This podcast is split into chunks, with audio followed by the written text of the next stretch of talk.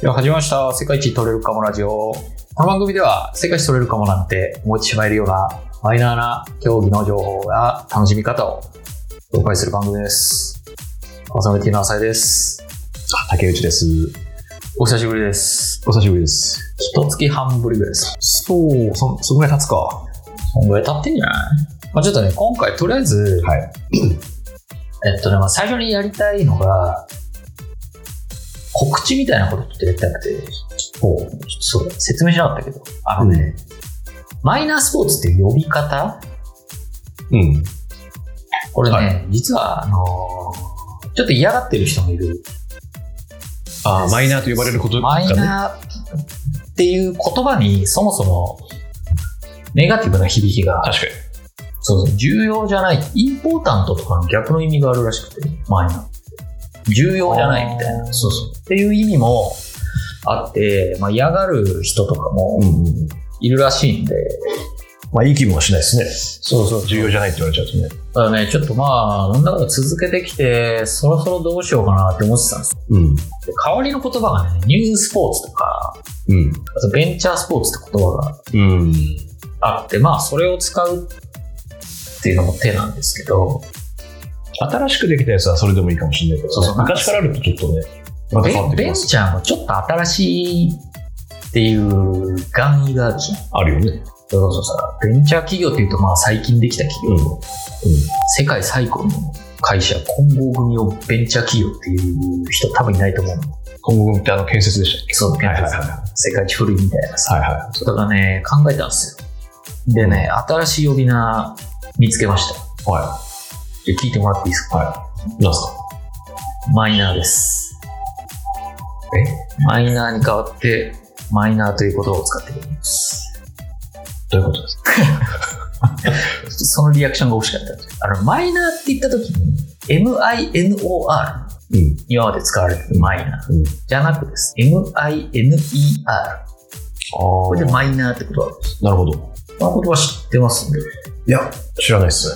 あのー、交付って意味なの。まあ、単交付で。だかほうほうほう。らマインクラフトの前に、ああ。掘る人はいはいはい。をマイマイナーっていう。はいはこっちの意味ですって言い張ってい。なるほどね。要するに、みんなが発掘してない楽しさをお掘り起こしてる人たち。はいはいは掘り起こすスポーい。なんかすごくいツ。いい、いっすしょごくいいと思いそまうす。いいっしょ。だから、まあ、ダブルミーニング的にね、マイナーっていうのを使っていこうと。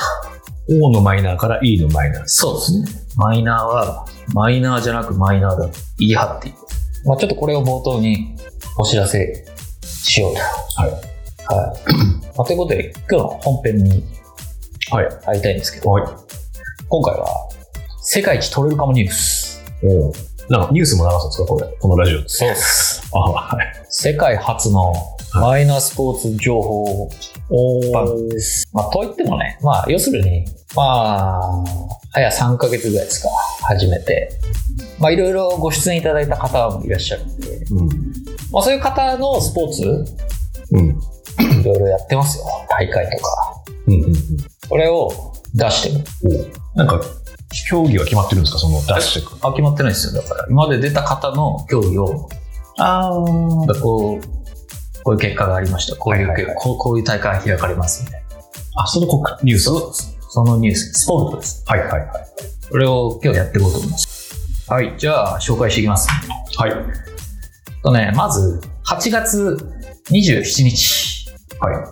あ、えそんだけ遡るんですかとね、うちのラジオが始まったのが8月頭ぐらいから。あななんんでで。じゃあ、そこから遡る。そこから今先回は。は。そうっす。はい。 2ヶ月、3ヶ月に一度ある情報番組。 2、3ヶ月分をまとめてそうそうそう。放出すると。そうそうそう。さすがにね、毎週や るほどのあれはない気ながるすほど、なるほど。はい。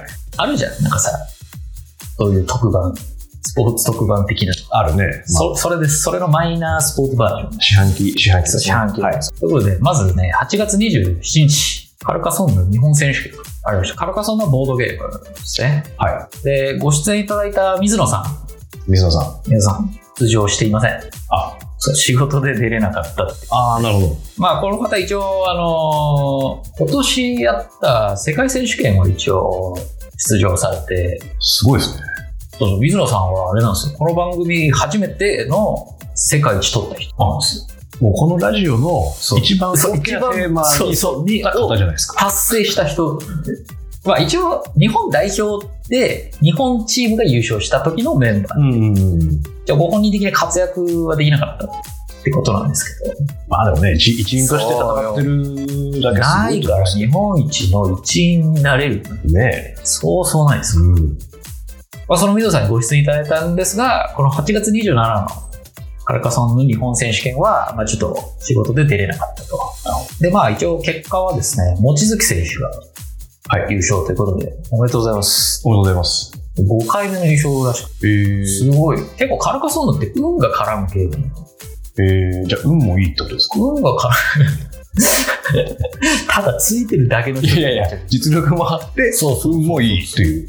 一応ね、カルカソンヌの回も放送されたかな。要するに麻雀みたいな、え今日ゲーム性は全然違うんだけど、うん要するに札引いてそれを並べてみたいなのが毎ターンあるんで、はいで運の要素が引く札によって全然変わっちゃうんだけど、その中でこの5回優勝っていう実力もあってのね、いや、すごい運も高いってもう完全に極まってますけどね。で、まあ、これで優勝されたんで、世界選手権の出場権を望月選手は得たそうなんですが、ちょっとね、これ、オフィシャルの情報がはっきりどこに載ってるのかよくわかんなくて、マイナースポーツなんで、まあ、一応探したんだけど、あの、なんか世界選手権は都合があって出れなかったらしくて、うん。うん。はで代わりに岸野さん、岸野選手が出場されたと。い。で、6位だったっていうことなんで、世界選手権。そうそう。はいはい。まあでもすごいまあ、これすごいことですよね。まあ、今後の活躍にも期待しだってていき世界の6番目に運がいいんでしょ。ちげえわ。6番目に、その時強かった。強くて運も良かっまあ、運もそうですね。当然です。はいそうそれはね、運なしじゃななるい。そう。た。次回、あれじゃないですか、望月さんとか、そうねえ水野さん。水野さんね。うん。ーね出て出演そうね。いただけるといいんじゃないですか、また。あ、そうね。ね水野さんはもう出てる。ああ、水野さん、そうそう。なんかぐっちゃぐち ゃっと。望月さんとか岸野さんとかね。そうそうぜひね、ちょっとご出演いただければね。ねと思いますね。。はいまあ、じゃあ次行って。はい。えっ、とね、9月3日、4日はいで、カバディの東日本カバディ選手権がありましたと。はい。で、カバディはなんか東日本のがまあ強めらしくて、まあ、実質全国大会レベルのあ、そうなんです。大会だったそうですは。で、ここに、あの、この番組に出ていただいたは野村花江さん、い。野野村花江選手はいが所属する暁、チーム暁。チームの月。こちらも女子部門ではい出場して、はい結果ははい。準優勝です。うわ、すごいですね。悔しいね。悔しいけど、悔しいけどでもすごいねおおめでとうございますおめでとうあごりがとうござざいいま。ますす。優勝は小祝い、ちょっと読み方わかんないですけど、613、数字613、小祝い613。はい。で、これね、あの、放送があったんですよ。YouTube で生中継してて、えー、仕事あったんだけど、まあちょこちょこ流しつつ横目で見てたんだけど、はすっげえ面白い試合で、あのね、その野村さんが所属する暁がね、うん4番ポンポンポンって点取って、い。うん。あ、調子いいな。うん。まあ、このまま逃げ切りかなって思ったんだけどね。まあ、仕方ないんだけど、点差が開いたんで、やっぱちょっとセーフティーなプレーになるんだよね。うん。で、小祝いのね、ディフェンスの圧がすごくて、うん。まあ、お互いもう、そこからあんまスコアが動かない、膠着状態にはい。なって、でも点差はあるんだけど、なんか息苦しい展開がずっと続いちゃって、うん暁的にね。でね、最後守備から一気に流れを掴んで、中盤逆転してこいよ。あ、そうですか。これ面白かったね。カバディの試合初めて見ましたけはど。いや、面白いよい。えー、で日本初じゃないかな。こう見る専門のカバディファン。よく将棋だとさ、うん。見るだけ、刺さないけど見る人、うん。うん。見る賞って言うんですけど。えー、僕、ミルディですね。日本初じゃない。見る、見るカバじゃなくて、ミルディです。見る将って言うんでしょ見る将、見る将棋ってことでし見る将棋ですね。ょ見るカバ。見るディですかミルディです。 ミルディでもいいよね。見るディ。え結構いるんじゃないですかいるかだって中継されるぐらいでしょだって。一応ね。えー、そんな劇的な試合だったんですいね。や、すごいいい試合でしたね。じゃあ、なおさら悔しいですね。あのそうね、赤悔月しかっチームたと赤月思うさんよた。ちは最後、だから逆転されちゃったからさ。うん。あとちょっとで優勝だったのに、そうそうそうそうそう、そうねもう一気にね、もうビッグプレーが出てね、あうおーみたいになって。いーうんや、いい試合でした。まあ、ちなみに男子、こちらバビロンブレイカーズさんが一応優勝され優た。まあ、こちらも合わせて、おめでとうございます。おめでとうございます。はい。まあ、今後の活躍に、こちらも期待したい。バビロンさんにもまたご出演いただいて。そうね、男子の方もね、ちょっと聞きたかったりするんで、女子とはまただいぶ環境も違うだろうし。うん。うん。はい。ということで次、こはい。ちらね、9月30日から10月9日までね、アンプティサッカー、はいい、ワールドカップがトルコではい。行われていました。これね、まだご出演いただいてないんですけど、一応話は繋がってるんで、まあ一応名前は伏せるんですけど、はい。こちらに参加したメンバーの方が出演いただけるってことで、サムライブルーですよ。サムライブルーがなんとそういうことですね。来ちゃうっていうね。いいのかもびっう、くりご出演予定。そう、出演予定。まあ、決定じゃないんでね、ちょっはい。とは名前は伏せますが。アンティサカっていうのは、あの、手足、手とか足の切断とかの障害がある方のさい。うーん。が杖ついてはい。参加して、このワールドカップがあって、はい日本は一応アジア代表ってことで、は結果が日本は11位と、まあ、ちょっと、い。そう何、何チーム、何か、何かえー国中、 24か24。な、うん、で一応最高が過去最高が9位はい。はい。で一応これを目指してたってことでで、ね、グループリーグがあってこれ全勝で1通過したんではい。これいけちゃうんじゃないのって思ったんですけど、うん。えーまあ、そこからのトーナメントの初戦でちょっと負けちゃって9位ならず、うん。まあ、ちょっと惜しかったんですけどねそのトーナメントで負けて最後順位がつくんですかあのー逆もあるって感じ。負け残りの方もあって。ああ、なるほど。そうそう。一応、順位決定トーナメントっていう。はいはいはい。どうだろなるう。ほどね。そうそう。そういうことですか。はいはい。ルーブリーグ終わった後に、そのトーナメントやって、一応順位は決めるっていう。うんうんうんまあ、ちなみに優勝は、開催国のトルコで。まおいあ、ささすが、地元の戦を受けて。ですね。うんまあ、まあ、4年に1回だと思うんでね。あ、そそうのなんだ。リベンジの機会が先だと思うけどね。ちょっと、これも応援していきたいな。そうですね。まあでも11位も立派じゃないですか。でそう、ねあれですよ。うん世界で11番目になったことないですから、ね大抵の人は。ですよ。そ試合でトルコに行くだけですごいでう。いや、本当そうよ。すよね。そう思いますよ。代表に選ばれて、ね、まずね。オルコに行ってるわけですから。うん。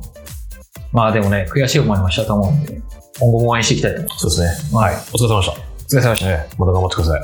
た。はい。で、えーっとね、一応ここまでが終わってる大会かな。はい。でここからはまあ、あの告知みたいな。これから始まるよとそうか。そうそう。まあ、微妙なのが1個なんですけど、まあ、それが11月22、23。 11月ですよ。あ ?10 月。あ、10月。はい。今日明日で行われてるのが、チュックボールのジャパンカップ。チュックボールね。はい。萩さんの立場もね、あるからね。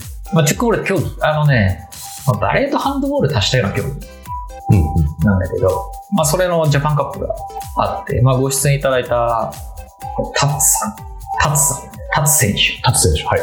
タツ選手。一応、瀬の上っていうチームの、まあ、キャプテンやってるのかなしょうがないですけど、まあ、こちらの方がね、出場予定と。で、ライバルの豊山と、今回はどっちが勝つか。一応、二強みたいな感じっぽい。うん。まあ、今前回はタツさんのチームに負けちゃってるんですけど、は今回リベンジぜひしてほしいなと思います、ね。今日、明日ですね。今日明日で。えこのタツさんのね、回、みんな聞いてほしいんだけどね。はい。漫画だから、すげえな。漫画 漫画みたいな展開で、えー、その、立さんの、そえうすー、ご歩いみが。歩みがすごい、えー漫画界みたいな。最初何チュックゴールっつって、う全ん然やる気なくて、は友達と遊びたいからっつっていう理由で、近くのたまたまあったクラブチームに友達とみんなで入って、はいでランポランやってて、うん。で、なんか試合出てみるかっつって、はいで、県外、県外にマイナー競技なんで、もう試合っていうともう即県外みたいな、は即全日本みたいい。うん。な。で、出たら、初戦勝って、お、俺らいけんじゃねっつって、で、次の試合で、ボッコボコにされて、でそのチームが優勝だから準優勝したの。うん。それが悔しくて、から一年発起して、うん。うん。チックボールに打ち込むんだけど、途中でチームが分裂しちゃうらしい。おー。多分その本気でやりたい人。今までチャランポランでやってたからさ。うん。分裂しちゃうんだうん。けど、それをまとめ上げて、翌年出て、初戦、初戦だっけなで、前年倒された相手、うん。強豪ですよね。あ当たって、倒して、で、一気にトーナメント駆け上がってる。漫画ですよ。今聞いただけでちょっとゾクゾクしましすげえな漫画化しねえかなみたいなさたよ。うん。すごい漫画だね。本当にあんだそんなのうん。だからねタツさんすごい頑張ってほしいんですよねもうそれが20年前の話なんです20年前ですかそうそう僕らと同い年だよな確か35とかあ、そうなんですね、タツさん。そのバリバリのまだ現役でやられてるね、えーまあちょっとねぜひあのー頑張ってほしいとこ頑張ってほしい。は、うん、頑張ってほしいと思いますんで同級、ね、同年、そう同年養子としてねはいそう頑張って頑張ってほしいですね。応援してますんではい。はい、じゃあ次が、ちゃんとした2一時拾えてないんですけど、フラッグフットボール。はい。これ、竹さんがね、ちょっとだけやった、い僕と一緒にやった。これの、まあ、全国大会の、が、えっ、と、12月末にあるっぽいんですけど、その地区予選、全国で何個あるのか、しょうがないですけど、6個ぐらいの地区の予選が始まると。で、インタビューさせていただいたマナティーズの中塚さんが出ていただいたんですよ。そのマナティーズもまあ出場するはことで、まあ、決して強豪じゃないっていうことなんですけどね、うんまあ、頑張って上位目指していってほしいなと。12月末に決勝なんで、まあ、次のこのニュースの時にはその結果もい。なるほど。お伝えできればと思います。いい結果がね、うんこのラジオそうね聞けるといいですね。聞いてる感じ、多分予選は通過しないと思うん ですけど、うんものすごいネガティブじゃないですか。中塚さんのマナティーズはね、多分無理だと思うんだけ ど、まあ、なちょんっでそんなネガティブと そういう人なんで、いや、ちょっと無理ですかね、そう、中塚さんすごいね、もうすげえいい、すんげえ喋ってて面白くて。はなんかね前向きなのか、後ろ向きなのか、意志が強いのか弱いのかよくわかんないんだよね。 この方も20年ぐらいフラッグフットボールやってて、い。は普及頑張ってるっい。おー。てことなんですけど、はい聞くとね、割となんか押し付けられてて、中塚さんが。 そうそう。でも、なんかやっぱパッション持って、うん。小学生の指導して、うんまあ、チームの運営もして、すごい。で、め大会も主主催ちゃくちゃいろいろやってるじゃないですして、全部こう押し付けられてるんか。中だけ塚さど、ん。そう。全部やってて。全部やって、でもまあちゃんと普及させたいっていうね、これはもうフラッグウッドよりもドハマりっていうか、もう愛がすごくて。へーそそれは素敵ですね。そうもう、日本人って感じ。企業戦士。中小企業戦士、中塚みたいな。中間管理職の中塚みたいな。いや、すごいね、いい方でした、ね。これもね、ぜひね、あの、面白いんで聞いていただきたいと。中塚さんの回も聞いてほしいと。聞いてみましょう。うん、はい続いて、10月29。やっぱ秋だから多いね。10月。10月29。これスピードボールの全日本選手権うん。がありまして、ここにまあ出演いただいた小林幸奈選手。岡林さなんと12連覇がかかる。ん。え12連覇を目指して、岡林幸奈選手が出場予定。何ですか、それ。 12連覇ですよ。えと一周しました。そうだね。そう。今え11連覇中。で11年間、岡林さんに勝った人いない国内。スピードボールって。とんでもないですすごいよね。なんじゃそれって。よ。12こ年。れ下手すっとね、バキの板垣さん代々にするんじゃないかあり得るな。ね。 12連覇ですかうんら。波じゃないよ、ちょっと。まあちなみに岡林さん、旦那さんも、スピードボールのはトッププレイヤー。はまあおそらく、ご夫婦揃ってまあ参加されて、い。はい。旦那さんのね、結果も含めて、期待したいなと。ご夫婦揃って、そう、応援したいと思いますんで。あ、本当ですはい、ね。頑張ってください。で続きまして、11月19。なぜか19にたくさん固まってるんですけどえー、えっとね、まずウィッフルボール。野球の簡易版みたいなやつですね。これの、一応全国大会みたいな。で、はいワンデートーナメントがあると。初のちゃんとした大会っていう感じで。でここに名古屋ウィッフルの平井選手が出場されます。もう平井選手もね、まあ、言葉悪いですけど、変なやつでね、あ、平井選手もご出演されて。ご出演されてます。はい。変な人でね、はもうすんげえもう面白いやつなんですけど、あの、部活ので創設運動をされてて、い。すごいじゃな高いです校時代にね、はで。それがちょっと話題になったりしててか。、うん。一応書籍化されて、すごいじゃなせっいですかか。くすごい方じゃないですか。まあ、いいわゆるね、甲子園に出てない球児たちのエピソードが入ってる本が、うん。あのシリーズ化されてたくさんあって、はいその中で、平井さんの紹介されてる、はいそこでね、そう感動的なエピソードなんですけど、彼が語るとね、面白い。あのえー、爆笑系の、えー、あの、ちょっと、多分ね、ヒューさん、多分頭ちょっとおかしい。めちゃくちゃ言うじゃないですか。 ああんた一回しか会ってないでし棒部活を作んなきゃいけない。グラウンド確保するために、その、野原、 野原につけて、草刈ってみたいな。ょ。 うん。う本だとすごい感動的なエピソード。んうんうん。彼が話すとね、 面白いのよ、とにかく。えー、ななん ですかちょっと聞いて聞いてみたいですね。何言ってんだみたいな。いや、で、喉乾くじゃないですか。その辺に井戸があったんで、あったっつって飲んだら腹下しましたみたいな。バカだなみたいな。井戸ちょっとね、面白いんですよほうまあ、平井さんね、すげえ応援したくなるえー、感じの人でね。まあ、ちょっと、まあ、結局ね、その、部活の活動、結局部活作れなかった。あ、そうですか。そううん。うん。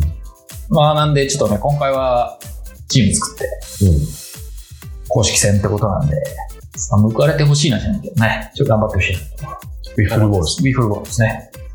はい。こえーちらも注目です。と、中塚さんでしたっ けいやごめん本それ当にフラッグフットボールね。えー、じゃなくて、平井さん。平井さん、ははいい。はい。頑張ってください。そうね。これ事前にこれ、なんか送っておきいんだね。私、全くすいません。 予備知識が何もない。そうね申し訳ない。うん。まあ、聞き手としてね。はい。まあ、で、同じ日、11月19。これ、アンプティサッカーの日本選手権。はい。さっきワールドカップあったけど、はいはい。それも日本選手この日本選手権があるということで、あの、まあ、ワールドカップで活躍した選手、うんそこの活躍が、人見出るでしょうと。うんうんこちらも注目ですね。あ、順番が逆、逆というか、なんか世界選手権の後に日本選手権。そうだね。まあ、そのカレンダーが今年レギュラーなのか、はい毎年そうなのかちょっとわかんないけど、一応そういうことなんあ、ですそうね。いう順番も、まあ、あるか。もうアンプティサッカーの中の大会がどういうレギュレーションであるのか、うんちょっと分かってないんですけど、はい一応11月19にあるなるでほすどね。ね。ははい。い、で、もう一個、11月19と20に、えー全日本カバディ選手権。はい。全日本ですね、カバディ。なんで、えー、暁所属の野村花江さんもおそらく出場するでしょうと。東日本で、準優勝だった暁のはい野村花江さん、はいはい。